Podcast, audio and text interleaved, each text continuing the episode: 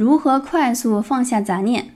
一、杂念来自内心，对已经发生的事儿别念念不忘，没有发生的事儿不过分揣测，遇到事情不过分烦扰，专注在做事情上，放下得失心，尽人事知天命。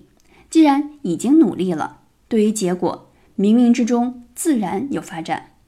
二、杂念也来自外在。好比你正在心如止水的专注读书、思考、进入心流，突然手机来电话，微信新冒出来一百条留言，楼上隔壁开始装修，噪音大作，搞得你心烦意乱，平静的湖面被搅动的波澜四起，能不乱吗？这时候要告诉自己，听任事情自然发生，自然的应对，相信事情会自然过去。